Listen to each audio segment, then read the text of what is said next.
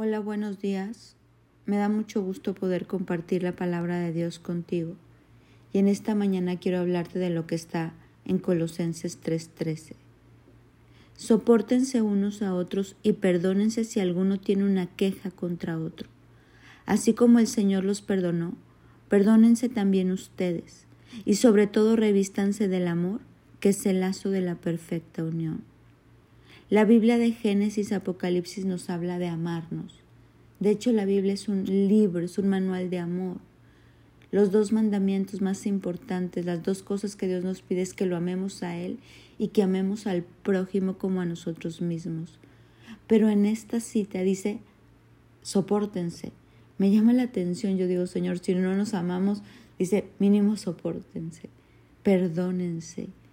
Estamos llamados a perdonar. El perdón no es un sentimiento porque muchas veces no tenemos ganas de hacerlo, es una decisión. Y cuando uno piensa las veces que Dios lo ha perdonado a uno, uno decide por amor perdonar al otro. Estamos llamados a dejar pasar las ofensas por alto.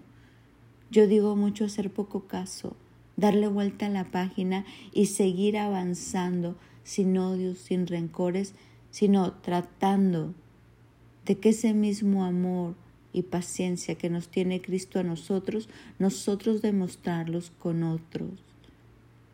Muchas veces dicen, perdono pero no olvido. Y Dios no es así con nosotros. Dice que Él toma todas nuestras faltas, nuestros pecados, los echa a lo profundo de la mar y no se vuelve a acordar de ellos. En este día, no sé quién te esté haciendo fácil soportar.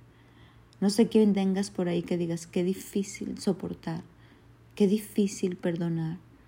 Pero hoy quiero invitarte a que tomes ese amor de Dios, que pienses en las veces que Dios te ha perdonado a ti, que ha soportado nuestras falsas, nuestro carácter, nuestros errores, y sigue bendiciéndonos y sigue con nosotros, que hoy tú lo puedas hacer con otros.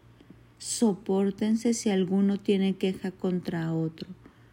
Y así como el Señor los perdonó, perdónense.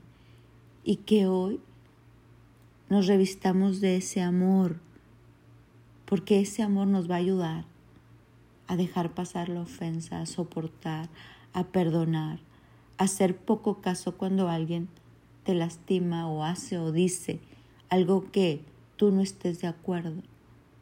Solo el amor de Dios nos ayuda a eso. Entonces que hoy tsunamis de ese amor nos llenen para que podamos demostrar que somos hijos de Dios con el amor que tenemos los unos por los otros.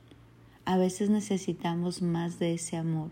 Hoy pidámosle a Dios ese amor para poder hacer aquello que Él nos pide hacer, que se trata de tratar a otros cómo nos gustaría ser tratados, de estimar al otro por superior a nosotros y de poder mostrar a ese Jesús que llevamos dentro. Mi nombre es Sofi Loreto y te deseo un bendecido día.